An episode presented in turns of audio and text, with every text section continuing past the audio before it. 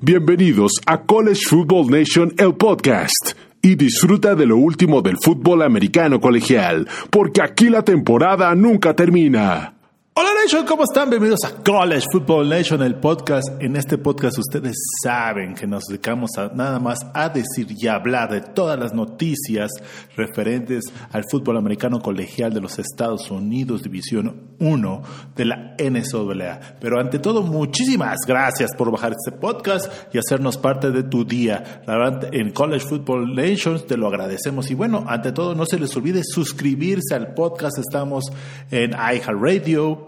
Spotify, iTunes o donde ustedes escuchen su podcast. Y también ya es que estamos en invitaciones, también los invitamos a que nos sigan en todas nuestras redes sociales. Estamos en Facebook, Twitter, Instagram y YouTube. Y nos pueden encontrar como College Football Nation. Y ya que estamos en lo último, es también no dejen de visitar nuestra página web donde hablamos de la historia del fútbol americano colegial de los Estados Unidos.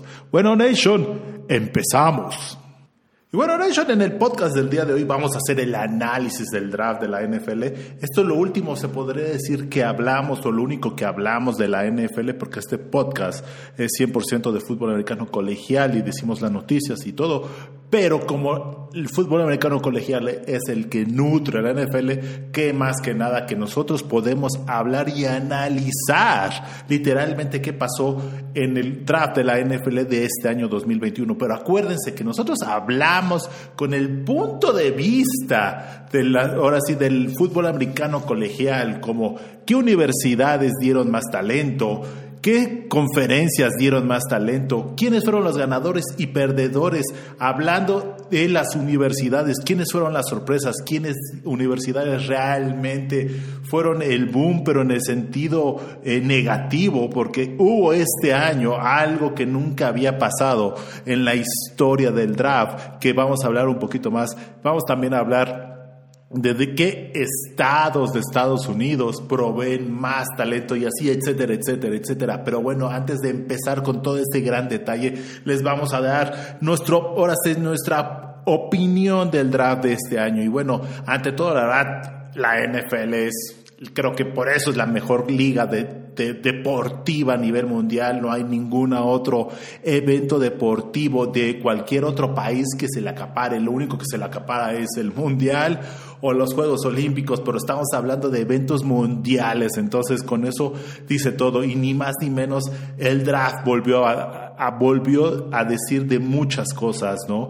Y entre, entre ellas es que ni más ni menos que la primera ronda del draft se vivió el drama como todos los años, ¿no? Bueno, tal vez el primer, la primera selección con Trevor Lawrence ya era más que cantada, que ya se había seguido y que ya se había seleccionado Trevor Lawrence tal vez desde hace dos años que iba a ser la primera selección del draft. Y bueno, empezó todo el drama, se podría decir, desde la segunda ronda, porque ya se había hablado mucho que Zach Wilson iba a ser tal vez la segunda selección de draft con los Jets de Nueva York.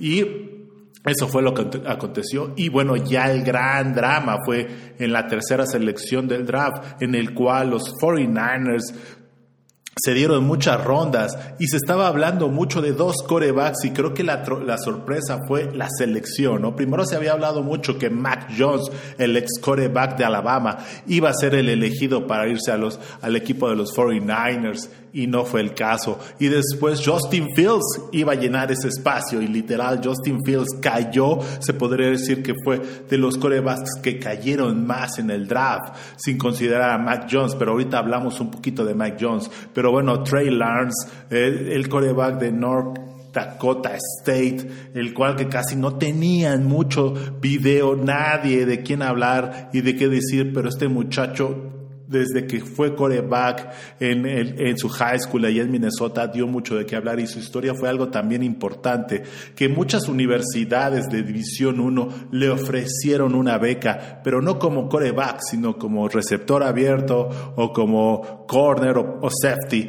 Y él quería, sabes que yo soy coreback porque siempre fui coreback desde, la, desde elementary school o primaria, infantiles, juveniles y la preparatoria, ¿no? Literalmente. Entonces, yo quería ser coreback y North Dakota State, los Bisons, eh, ahora sí el powerhouse del eh, de Football Championship Subdivision le dieron una oportunidad y ni más ni menos los Bisons no se repitieron el año antepasado que pudieron haber que fueron campeones por, décima vez en la subdivisión del Championship del fútbol americano colegial de la NCAA, pero bueno, ahorita es lo que está hablando. Y creo que otra de las grandes noticias es qué va a pasar con Jimmy G en los 49ers. Creo que pues, en este caso, creo que San Francisco no tiene que hacer nada con Jimmy G, lo tienen que dejar ahí y que Trace madure y que se lleve un gran talento y empiece a aprender el, eh, el sistema de juego y empiece a ser profesional a través de Jimmy G. Eh, Jimmy, Jimmy G fue una, una transferencia que hicieron con los Patriotas de Nueva Inglaterra por una segunda ronda del draft de hace 3, 4 años. Entonces créeme que Jimmy G ya cubrió lo que tenía que cubrir al llevar a los San Francisco 49ers al Super Bowl y estuvo sin ni mal, ustedes no se recuerdan, estuvo a 5 minutos y a 10 yardas de un pase completo con Sanders eh, su receptor abierto, de matar el juego y llevar al sexto anillo a los San Francisco 49ers. Entonces yo no creo que Jimmy G se tenga que ir de, ahora sí de San Francisco porque está Trey Lance. Lo más seguro es que sí, sea el futuro de San Francisco en dos, tres años, pero no más de ahí. Y bueno, seguimos con el draft. Eh, una de las cosas que también habían sorprendido es qué tanto cayó Justin Fields, más que nada, Justin Fields cayó en el número 11 y eso fue porque Chicago brincó del 20 al 11 para poderlo drafear. Y esa es una de las cosas que tal vez sorprendió y se la jugaron los Osos de Chicago. Y creo que ahorita con todo el drama que está pasando en Green Bay eh, con Aaron Rodgers y Aaron Rodgers se va de Green Bay, Trevor, este Justin Fields va a ser el mejor coreback que tenga los osos de Chicago al día de hoy, ¿no?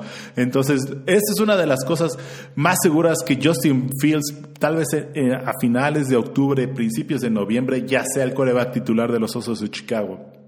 Y otra de las cosas que vi, mucha, mucha gente fue descontenta, fue que Mac Jones, el ex coreback de Alabama, el coreback campeón del, ahora sí, de la NCAA el año pasado, cayó rotundamente hasta que los, eh, los patriotas de Inglaterra lo escogieron. Pero ojo, también cabe aclarar algo.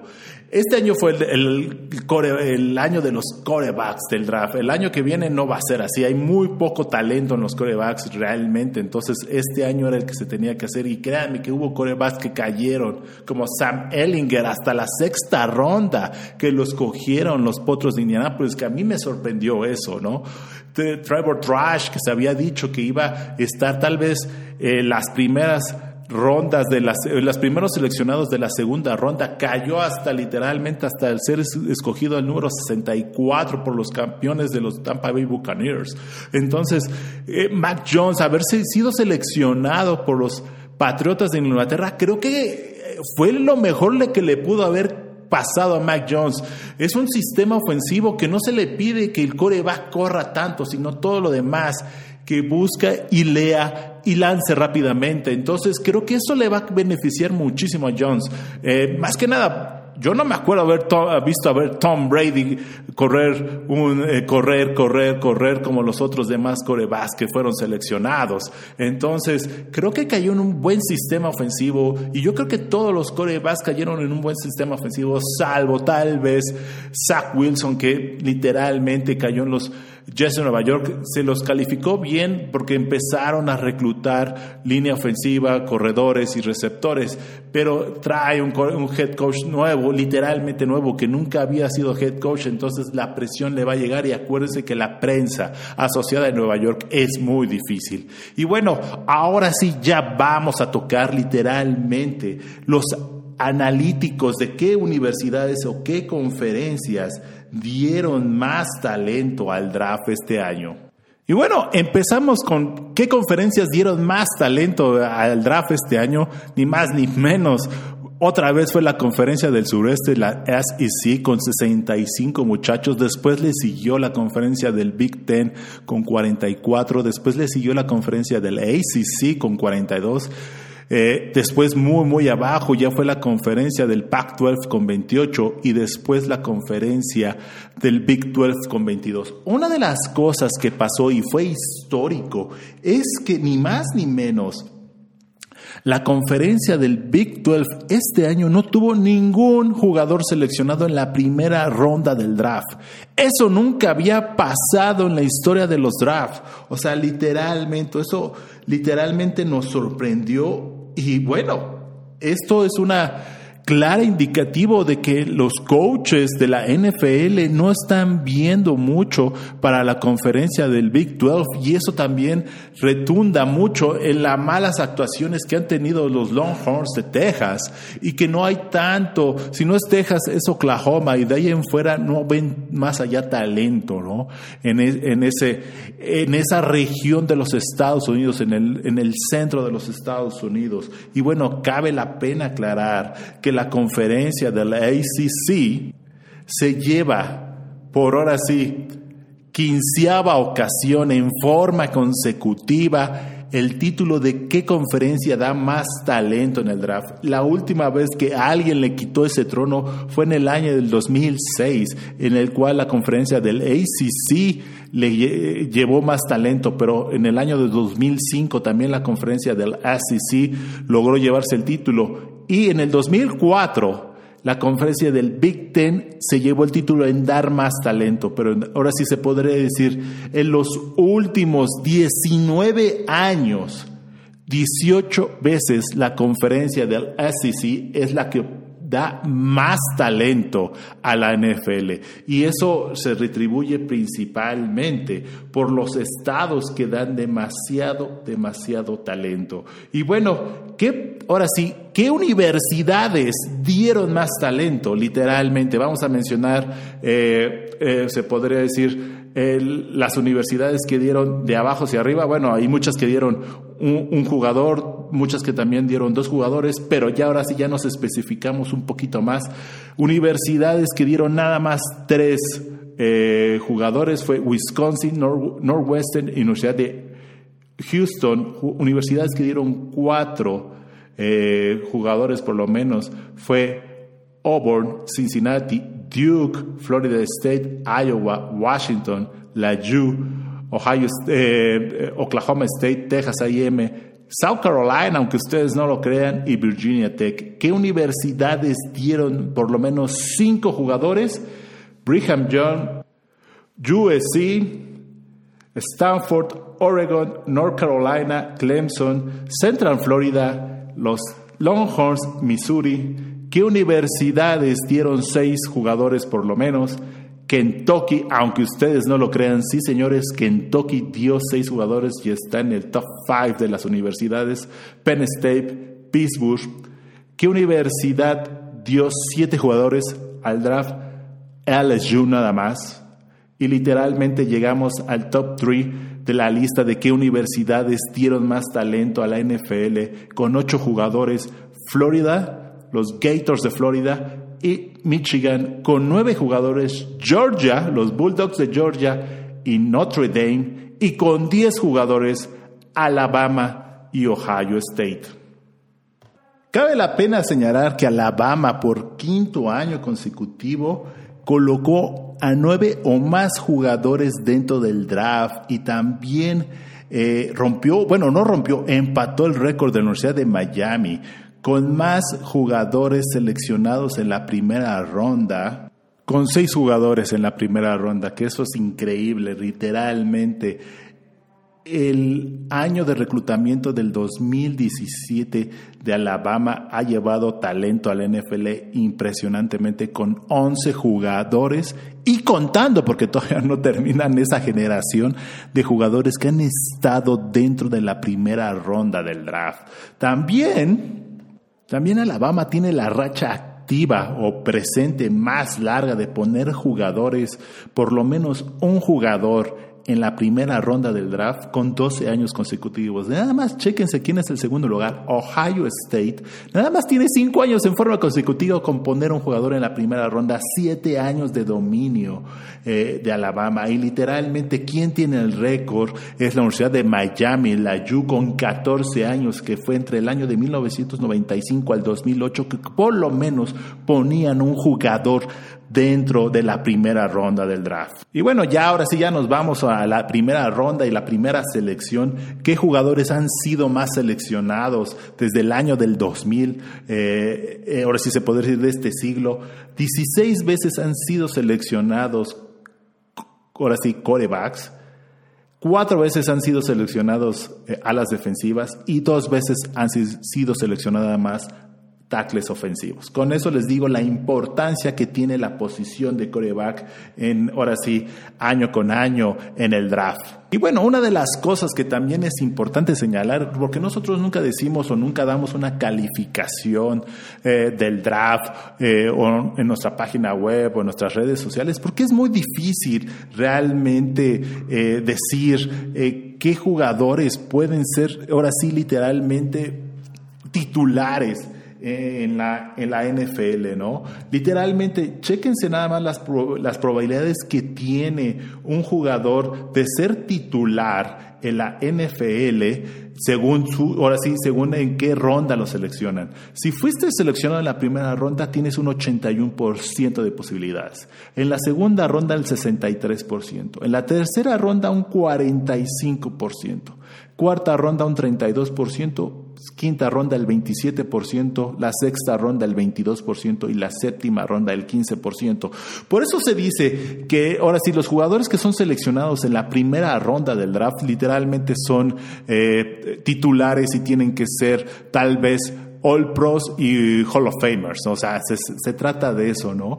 Eh, en teoría eso es, eso es lo que se dice en la NFL y en los scouts de la NFL cuando se evalúan el talento de cada, año, que los, ahora sí, la primera ronda tiene que ser titular y un jugador de impacto y un key player, un un playmaker como tal, pero también la segunda y la tercera ronda son muy importantes porque son jugadores que te van a ayudar a ser titulares y a subir el nivel del juego. Y ya a partir de la cuarta ronda quinta ronda son proyectos, ¿no? O sea, literalmente los coaches creen que pueden ser titulares dentro del equipo y pueden contribuir, pero no se espera mucho. Y literalmente la sexta y séptima ronda son volados. Vamos a ver si se pasa algo o no pasa nada. Porque literalmente, si, si ustedes ven las posibilidades que tienen, es un 22 y un, y un 15% respectivamente de que sean titulares dentro del equipo. O sea, no se espera mucho de esas rondas y literalmente por eso también eh, vivir dentro de la NFL es un lapso de cuatro años, no más de eso.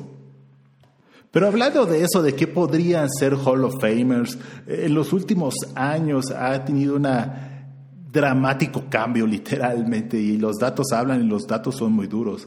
Eh, los últimos Hall of Famers, literalmente los últimos 31 Hall of Famers, los datos son abrumales. Son 17 de esos jugadores no fueron drafteados y se consideraron en la agencia libre y solo 14 jugadores fueron primera ronda del draft. Entonces eso no quiere decir que por no haber sido seleccionado no puedes tener una vida en la NFL y no puedes ser un jugador de impacto y no puedes llegar al salón de la fama. Entonces, como les digo, de los últimos 31 seleccionados al salón de la fama, 14 solo han sido primeras rondas del draft y 17 no han sido ni seleccionados en el draft. Entonces eso habla mucho de las ganas que uno le puede poner a la situación. Y bueno, ya hablando de qué ganas se le puede poner a la situación, acuérdense que en el National Signing Day se, recluta todo el talento para los próximos años y esto se repercute también en la NFL, literalmente. Y entonces les vamos a dar ahorita, a continuación, los números de cuántos jugadores fueron seleccionados de acuerdo a la clasificación que tuvieron estos jugadores en high school. Acuérdense que la clasificación de, son de cinco estrellas, cuatro estrellas, tres estrellas, dos estrellas y no están rankeados. Entonces, acuérdese, de los 259 jugadores que fueron seleccionados este draft, Ahí les va. Solo 20 jugadores tuvieron 5 estrellas en su clasificación de, de high school. 90 jugadores tuvieron 4 estrellas. 112, acuérdese, 112 jugadores tuvieron 3 estrellas. 22 jugadores tuvieron 2 estrellas y 15 jugadores no fueron rankeados con ninguna estrella en, ahora sí, en la preparatoria. Entonces, con eso les digo que no importa qué clasificación de estrellas tengas, lo importante es lo que se pueda hacer. Eh, ahora sí, a uno y que tengan y aprovechen la oportunidad que se les da.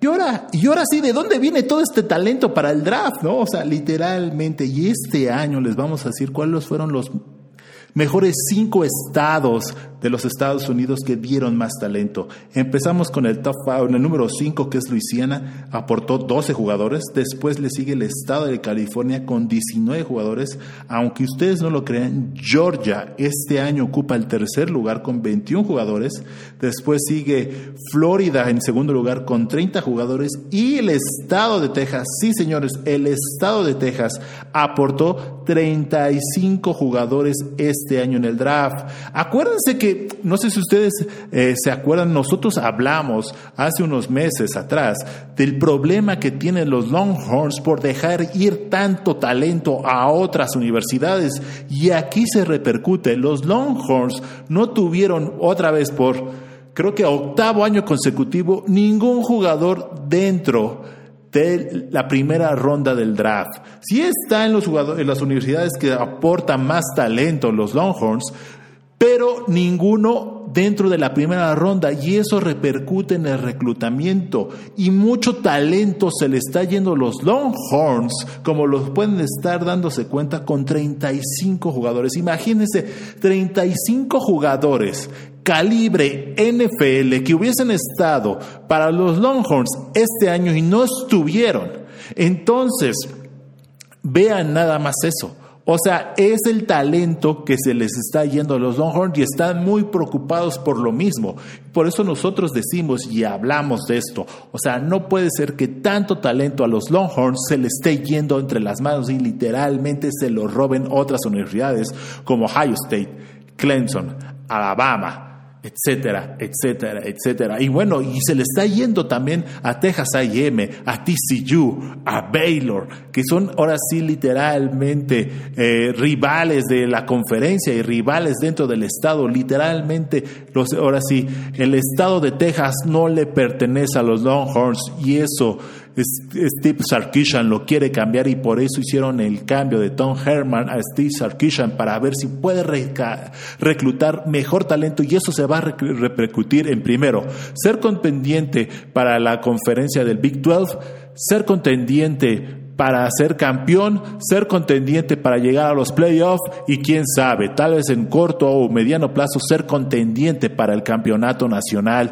de los Estados Unidos. Y ahora sí, ahora vamos a ver el lado negativo. ¿Qué universidades aportaron menos talento al draft este año? Y nada más les mencionamos los, los peores cinco lugares. En el lugar número cinco, la Universidad de Rogers con cuatro jugadores drafteados. En el número cuatro, la Universidad Illinois igual con cuatro jugadores.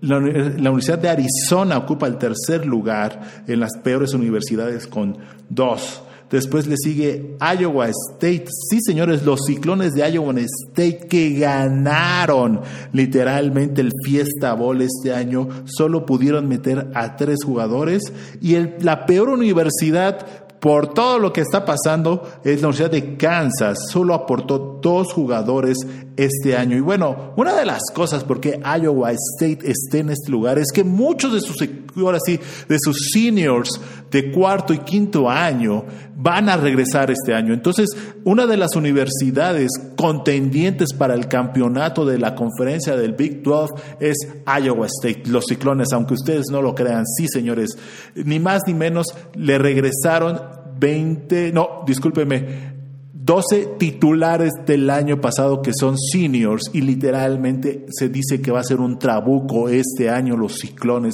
en la conferencia del Big 12. Esperemos que puedan llegar a esas expectativas y destronar a los Sooners este año, que esa es la contienda que tienen los, eh, los ciclones este año.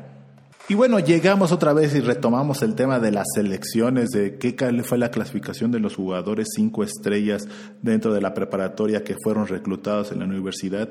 Y tenemos un dato bien, bien importante, bien interesante.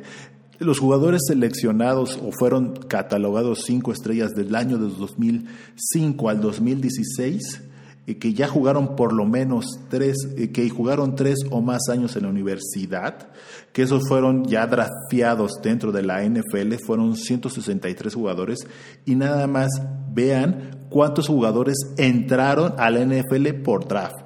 El 47% que nada más fueron representan el 76 jugadores. ¿Cuántos de esos 76 jugadores fueron titulares o fueron, titulares dentro de sus equipos de la NFL, representa nada más el 22% con 36 jugadores. ¿Y cuántos de esos 36 jugadores hicieron o fueron estrellas o firmaron eh, un contrato, su segundo contrato dentro de la NFL para poder jugar de más de cuatro años? solo 14 de ellos que representan el 9%. O sea, esto es increíble. Y bueno, ahora sí ya tocamos quién puede firmar o quién no puede firmar.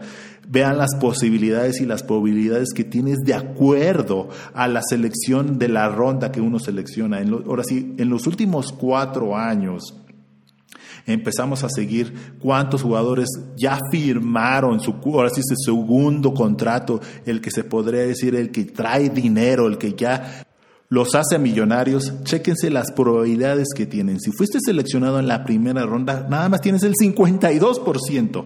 De ahí baja radicalmente. La segunda ronda, 34%. La tercera ronda, 18%. La cuarta ronda, el 11%. La quinta ronda, el 8%. La sexta ronda, el 4%. Y la séptima ronda, el 2%. Imagínense qué dramático caen las posibilidades de estos muchachos, ¿no? Es importantísimo ser seleccionado en la primera ronda o en la segunda ronda para poder tener ese segundo contrato donde ya viene el dinero y donde ya se hacen millonarios los jugadores. Y bueno, una de las cosas que siempre hemos dicho y siempre hemos hablado que, que es importante para el desarrollo de un atleta o de un jugador de la NFL o de ahora sí del fútbol americano universitario es de que practiquen otros deportes, no nada más se dediquen 100% al fútbol americano o estén concentrados nada más a esto. Está bien ya cuando llegan tal vez a nivel universitario enfocarse, ya es la especialización, pero antes cuando estás en las infantiles, juveniles o nivel preparatoria es sumamente importante que practiquen otros deportes y chequense nada más los datos de la primera ronda del draft, cuántos jugadores hicieron por lo menos un deporte distinto al fútbol americano. Eh, por lo menos un deporte distinto, 14 jugadores. Dos deportes, 10. Tres deportes, 2. Y cuatro deportes, un jugador nada más. Cabe mencionar que literalmente es sumamente importante que los jugadores se desarrollen en otros deportes. Y en la primera ronda del draft, de los 32 jugadores, 27 jugadores por lo menos jugaron otro deporte, por lo menos. También cabe la pena señalar que el 86% de los jugadores drafteados dentro del draft siempre hicieron otro multideporte. Y el 60 61% ese otro deporte fue pista y campo, son atletas, señores. Y el 46% participó jugando básquetbol de nivel preparatoria, ¿no? Y literal, un dato creo que eh, muy importante es que las salas cerradas, el 78% todas jugaron preparatoria. Literalmente jugaron, no, básquetbol de preparatoria. Eso es importante. Y vean los datos o los porcentajes que tienen los jugadores que fueron drafteados año con año, que hicieron atletismo, para ser seleccionados o que hicieron atletismo en la preparatoria para después brincar a la universidad, chéquense, en el año 2011 el 60% lo hicieron, en el 2012 64, en el 2013 bajó un poco en 55, después volvió a subir en el 14 con 59, en el 15 63, en el 16 59, en el 17 63%, el 18 59%, en el 19 un 60% y en el 20 el 56%. 90% de los muchachos practicaron pista y campo, por lo menos. Bueno, Nation, eso ha sido todo por el programa de hoy. Realmente esperemos que les haya gustado. Acuérdense de suscribirse al podcast. Estamos en Spotify, iTunes, iHeartRadio o donde ustedes escuchen su podcast.